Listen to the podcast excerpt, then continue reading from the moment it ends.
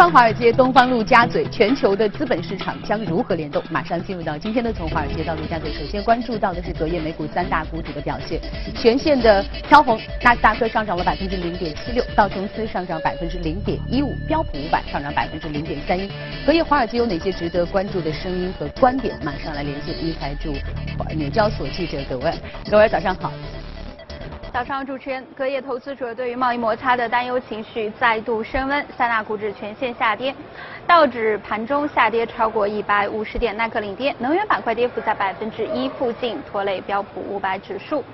加拿大政府从七月一号开始对大约一百二十六亿美元的美国进口商品加征关税，以此来报复特朗普政府对于加拿大钢铝产品加征关税的做法。这份清单洋洋洒洒包括了番茄酱、酸奶、割草机、睡袋等在内的美国商品，部分商品的这个征收税率呢达到百分之十到百分之二十五之间。像是美国品牌金宝汤、杰克丹尼和卡夫亨氏等的，都被迫成为美加贸易摩擦的牺牲品。分析认为呢，这些企业可能会采取解雇员工、提高商品价格或是转移工厂等不同的措施来应对成本的上涨。而在个股方面，特斯拉 CEO 伊隆马斯克在上周日的时候宣布，在六月份的最后一周，特斯拉终于完成了每周生产。五千辆 Model 3汽车的目标。此外呢，在周一的时候，特斯拉还宣布，二季度的这个产量达到了五万三千多台汽车，环比增长达到百分之五十五。马斯克乐观预计，到了八月末的时候呢，Model 3的周产量可以上升至六千辆。但是也有分析师就认为说，对于特斯拉而言，现在更重要的是未来是否能够保持可持续和高质量的产能，才是未来公司发展的以及是现金流进入的一个关键。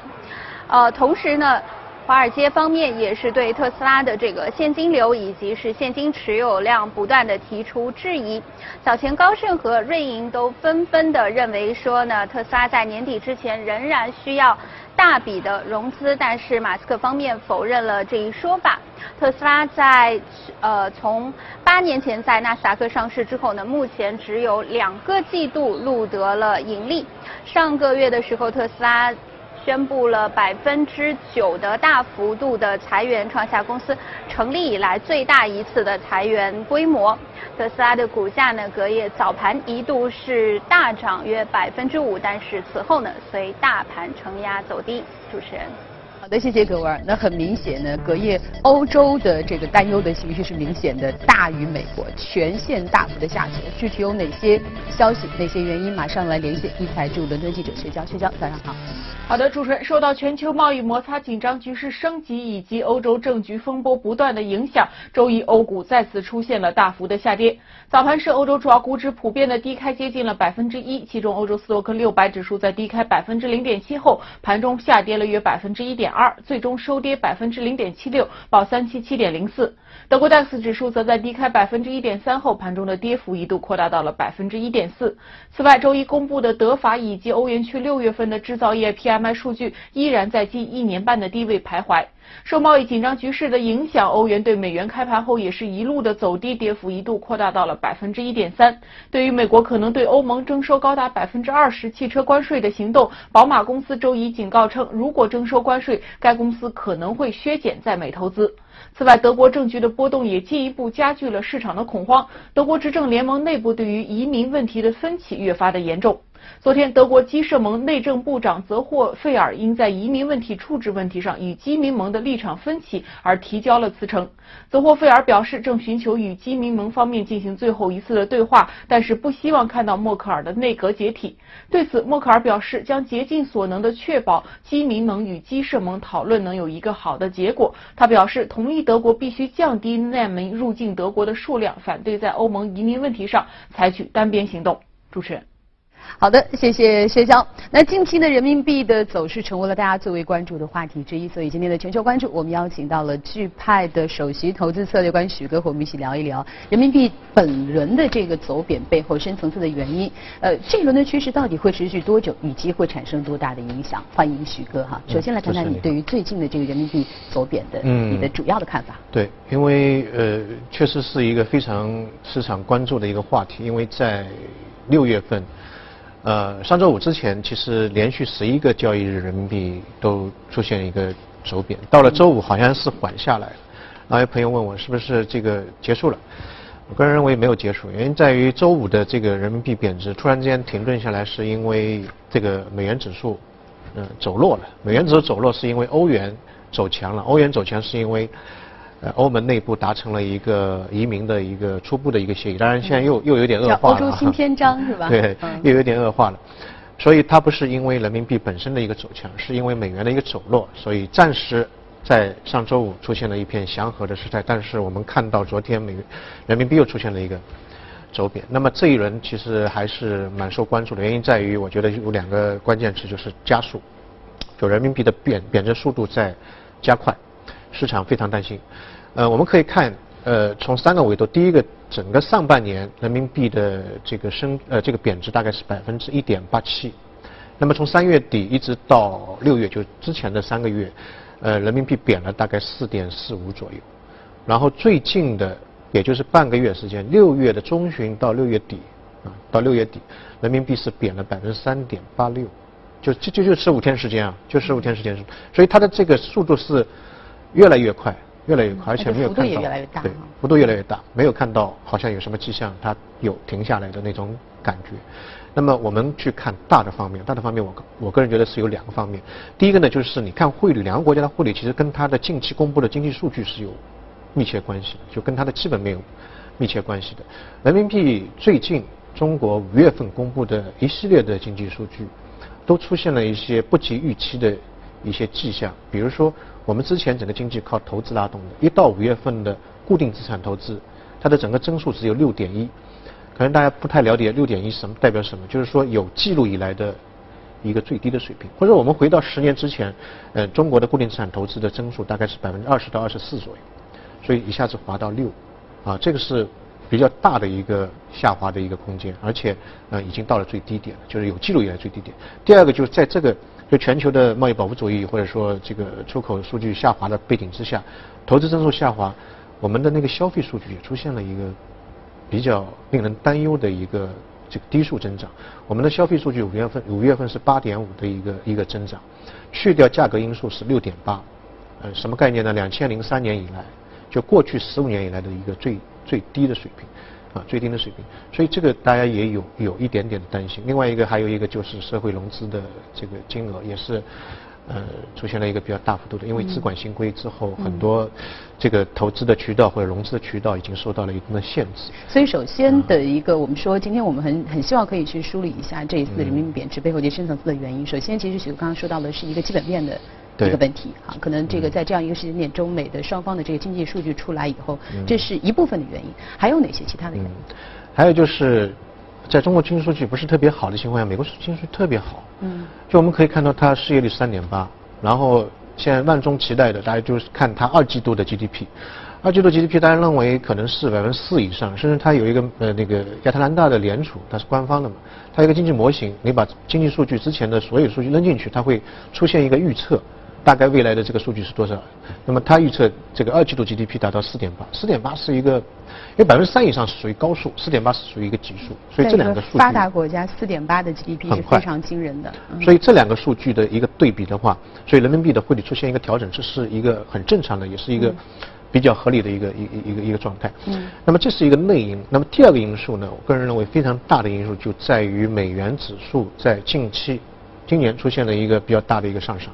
我们知道去年美元指数是跌了百分之十，嗯，它是贬值的嘛。今年从年初到现在，它大概涨了百分之二点四，二点四啊，它之前是跌的，现在是涨了。那么人民币汇率，所谓人民币汇率是美元对人民币的这个比值嘛。当然，当美元的这个呃这个货币币值出现一个升值的时候，可能人民币的汇率就要出现一个调整。而且我个人认为，从一个大的框架来看，美元这一轮的升值可能还只是一个开始，啊，未来一段时间当中，我们可以看到美元可能会会走强，因为我回顾了一下历史，在美元在过去历史当中有两轮非常大的一个这个升级周期，一个呃升值周期，一个是在八十年代啊八十年代，因为呃石油禁运，所以造成石油价格飞涨，从三美金涨到十二美金，所以美国的那个通胀出现了非常快速的一个上涨，当时的美联储主席沃克尔。他就把基准利率提高到一个非常惊人的一个水平，大概到二十左右，基准利率到二十左右，啊，把那个通胀压下去。但与与此同时的话，美元的这个货币，因为全世界都想买美元，它的利率回报率高嘛，有百分之二，相当于买股票了。嗯啊，所以从六呃从八十美元指数一直涨到一百六十四，也就是美元翻了一倍，啊，美元翻了一倍，这是一个非常惊人，所以就造成八二年的拉美的债务危机。因为全世界钱都从新兴市场到了美国，从发达市场国家到了美国，啊，这是一轮。第二轮就是九十年代中叶的时候，当时也差不多情况，通胀非常厉害，美元美元的这个利率从百分之三一直涨到六点五，也就翻倍了多一点，所以也就造成亚洲金融危机啊，这个科科网股泡沫破灭破灭。但与此同时的话，美元指数是从八十到一百二十，也就涨了百分之五十。这一轮的话，大家可以看到。也有类似的迹象出现，原因就在于美国的经济非常好，但是美国之外的经济体都不是特别好，所以美元现在因为美国因为经济好，所以它要升息，内部通胀有，石油价格在涨，但是其他国家跟不上，跟不上就会造成美元的这个利差跟其他国家会越来越扩大。因为扩大之后呢，就有一个把全球资金吸吸到美国去了这么一一一种效应。一个虹吸效应。对，所以今年大家可以看到，下半年还有两次的一个利率调整，嗯，还在还在桌子上，明年可能三次到四次。那么它的这个整个加息的周期或者说是这个路径非常明确，在这种背景的预期之下，对于美元升值的这个。呃，预期呢相对来说比较确凿。现在其实美元还不是特别高吧，九十多一点。那么从历史上面来看，一百二、一百六都是出现过。所以现在在历史的整个平均水平来说，它还是属于比较低的。整个周期从二零一五年开始，二零一六、一七年稍微低了一下，现在再重新开始往上走。所以如果说这条路径还是继续的话，美元升息还是继续的话，对于全世界其他国家的货币的汇率，其实是一个比较大的一个一个一个影响。所以在这种背景之下，我个人认为可能。人民币的整个大的汇率的这个走贬的趋势还是存在的。当然，短期来看可能会有一些小的因素会影响它，它会出现一个呃短期之内一个跳升。呃，我们要关注第一个就是呃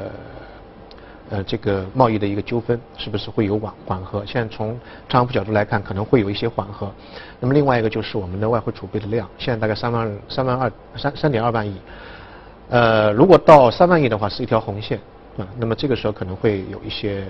调整，但是在这之前的话，大体来看，我们整看整个大的基本面来来看的话，可能人民币汇率的贬值还是继续会存在。嗯，所以呃，这一轮的这个人民币的贬值，并不仅仅只是一个短期的调整，因为刚才其实许哥给我们分析了很多呃深层次的内外部的这个原因哈，呃，所以在你看来，可能在下半年。下半年因为这个，我们刚才看看到两个两个因素，一个经济的因素，另外一个美元指数的一个因素，好像这个没有太大的一个呃改变，所以大体的趋势好像还是应该维持不变的。嗯，那我们。对于我们自己的，因为您刚才提到的很多是主要有很多外部的原因，对吧？当然，本身我们这个经济的这个二季度的应该是五月份的这个数据并不是特别的好，但是主要是一方面是可能美国的数据特别强劲，另一方面是这个美元指数的上涨，还有就是美国的这个升息哈。那我们从呃内部来说，我们有一些什么样的应对的措施？如果我们不希望看到人民币，嗯，我觉得其实双刃剑了。就是人民币贬值，它其实对于经济或者对对于出口其实是一个比较好的一个方面。大家可以多关注一些呃出口的行业，比如说纺织服装啊、衣帽啊、玩具啊这一类。比另外一个，大家可以多关注一些黄金的一个一个一个一个一个表现，因为黄金是人民币计价的，但它在国际市场是美元计价的。如果人民币出现贬值，在国内黄金的价格会出现一个上涨，以人民币计价的黄金会。出现一个上涨，当然要小心的就是进口的行业可能会因为人民币贬值，它进口的价格就会出现了一个上涨。嗯，好，谢谢许哥，那今天帮我们来深度的解析了一下大家最近非常关注的人民币走势的问题。接着我们进入到今天的个股话题，马上进入今天的美股访谈。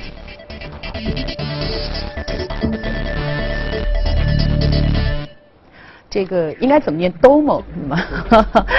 这个大数据方面的公司哈。对，大家可以看到这个数据，呃，这个这个股票昨天跌得很厉害，原因就在于百分之十三。呃，原因就在于它是二十九号 IPO 的，嗯，IPO 之后涨了百分之三十，所以有一定的调整。啊，但是我个人认为，在 IPO 之后的随随后的几天当中，大幅度的波动是很正常的一个一一个情况。那么这个股票呢，或者这个公司呢，它是二零一零年成立的，它主要是做。嗯，大数据方面的，或者说人工智能的这个方面的一个一个一个一个研究，在美美股当中这一块它是做的比较专业的，也是比较新的一个一个公司。它前两年的增长的速度非常快，大概每年平平均是百分之一百左右的一个一个增长。去年的话已经有点慢下来了，相对来说它的整个商业模式已经慢慢成熟了。大概去年的营收增长是百分之四十五左右的一个增长，然后它收入已经超过一亿了。呃，全球很多的五百强的 CEO 都是用。他的那个工具，他的那个创始人非常低调。他说：“我们的这个模式，我们对大大数据处理模式，我不想跟外界多讲，因为这是一个非常神秘的东西。大家知道越多，可能对我们越不利。但是现在他已经成为一个 IPO 的一个公众公司，所以现在慢慢对他的公司了解，大家越来越多了。呃，全球很多的五百强公司的 CEO 都是用他的产品，基本上每个人用他产品用过一次之后。”每天都会登录，用过都说好。对，然后有一半的 CEO 他是每天会登录十次去看他的整个系统里面的一些东西。嗯。所以他对人的依赖性，特别是对于 CEO 或者高层的这个做决策的依赖性非常强。那我简单介绍一下他的模式。他做什么呢？他就做一个一个呢是大的数据当中的一个综合。他的整个系统当中可以看到整个企业里面基本上各个角落的所有的数据啊，所有的数据。所以它它是大数据当中最全的一个。对于这个。或者他的那个公司里面最全的一个，它可以通过 API，也就是说，呃，比如说财务有金蝶，然后销售有呃 CRM，就客户的关系系统，它可以通过 API 就一个接口去把各个子类的系统里面的所有的数据都调出来，调到它自身的平台上面，然后呢进行一个有可视化的处理，就是把它的所有的比较凌乱的数据、不同的数据有机的结合起来，得出一个有意义的，可能对他的决策有意义的一个。一个结果，嗯，所以 CEO 只要在手机上一看，他就可以了解到整个公司或者整个工厂所有的情况，财务也好，生产也好，销售也好，成本也好，都在一个可视化的这个平台上面，所以对他的决策非常有帮助。因为之前我看过一本书叫做《从零到一》，它当中就讲，他说，嗯，计算机能做的是最擅长什么呢？就对于大量数据的处理，但他最不擅长做做一个决策。人类呢，最擅长的是做一个决策。但是对大量的数据，比如说几个 G 的数据，你要一下子把它整理出来，而而且非常有序的整理出来，哎，这个它可能是有点困难。所以未来的所谓的智能的发展，就是说，机器啊，这计算机加人这两个结合结合起来，嗯，会大量的提高决策的一个质量。现在很多公司的 CEO，他可能是凭经验、凭直觉、凭感觉。嗯。如果说有一个工具可以把公司所有的数据都集中在一个平台上面，经过一些这个逻辑的处理，得出一个比较有意义的一个结论，那么对于公司的 CEO 或者说那些高层做决策来说，他的决策质量会大幅度提高。嗯。所以就是这个公司呢，就是做这样的一个一一一个一个事情的。呃，在我个人理解来讲呢，其实大数据的发展已经好多年了。我个人认认为，未来的整个大数据的发展可能是有单兵作战，就是说可能是有一条线，一个系统里面大数据变成多个系统当中综合起来的。一个数据的处理，成成为一个全视角的一个处理，就是这公司可能代表是这么一种一种方式。嗯。那么现在其实大数据已经运用到很多方方面面了，对于整个经济的发展，或者说我们看到零售的发展是帮助很大的。我礼拜天看了一本书，说美国超市啊，嗯，他们做了一个大数据分析，他发现就是你推着那个购物车顺时针走和逆时针走。如果顺时针走的话呢，你会多买百分之二十的东西，哎，就很奇怪。然后大家分析哦，原来是在于你做顺顺时针走的时候呢，柜台或者说这个货架在你顺手这一边。嗯。所以呢，一个你看的时候比较方便，比较的时候比较方便，你不用扭头往那边看。第二个呢，你拿的时候比较方便，也非常方便。所以他的这个习惯性动作就会哎，就拿拿拿拿。所以。所以现在很多的美国的超市，它的整个路径设计，或者说你看到的货货架的排排排列，叫这个动线哈，对，或者说它最后的收银台都是按照一个顺时针方式方式的。所以你看一个非常小的一个改动，或者一个非常小的大数据的一个方式，它可能让美国的这个消费者的这个数据就会提高百分之二十。所以大数据在这个生活当中的应用，特别在商业方面，在零售方面的应用是是是越来越多了。嗯，那这个角色可能对左撇子不太合适哈。啊，对对，当然看左撇子在人口当中的比例。那么，那我们国内的话，其实呃，对大数据的重视也是越来越越多了。五月底的时候有一个大数据的会议，然后看到呃习习总书记也是自信是认为大数据是未来重点发展的一个领域。那么，数字经济其实在国内目前的 GDP 的占比是非常大的，大概占到三成左右，啊，已经占到三成。大概二零一六年的比例，呃，这个整个数字经济达到了二十二点六万亿的一个数量。所以，未来我觉得大数据在很多方面会有比较大的发展，嗯。所以这个。大数据这个话题，其实我们已经聊了很久了，但之前好像更多的是在这个技术层面哈。我们一直在期待什么时候大数据可以真正的呃应用到我们不管是商业决策当中还是日常生活当中。看来这个时间已经越来越近了。蛮近的。好，那非常的感谢许哥今天来到我们的节目当中。那接着呢，我们再来看一款在伦敦刚刚发布的智能医生的软件。天六月二十七号，在英国伦敦皇家内科医学会举行了一场大型产品展示会，一款全新的智能医疗软件揭开了神秘的面纱。这款人工智能软件由来自世界各地的多所医疗机构共同研发，采用了亚马逊公司的自动语音系统亚历克萨。只要连上网络，无论您在世界的哪一个角落，只需要回答这位智能医生的几个问题，便能够获得对于身体不适原因的初步诊断。研发人员表示，软件已经通过了皇家内科医学会的一系列测试，准确率高达百分之八十一。而近五年来，英国的真人医生在这门测试中的平均准确率只有百分之七十二左右。另外，随着样本数据的增加和人工智能学习程度的不断加深，诊断准确率在未来还将继续提高。不过，医护人员并不用担心会被智能医生抢了饭碗，反而可以将它作为自己的得力助手。智能医疗软件的广泛应用，不仅能够提高患者的看病效率，还能将医生从简单机械的重复问诊流程中解放出来，缓解基层医疗资源不足的窘境。据了解，这款软件的研发团队曾与卢旺达共和国政府和英国保健制度联合会先后进行过合作，构建了庞大的在线医疗平台。目前，软件可以实现病情诊断、专家在线电话咨询、预约视讯会议等诸多功能。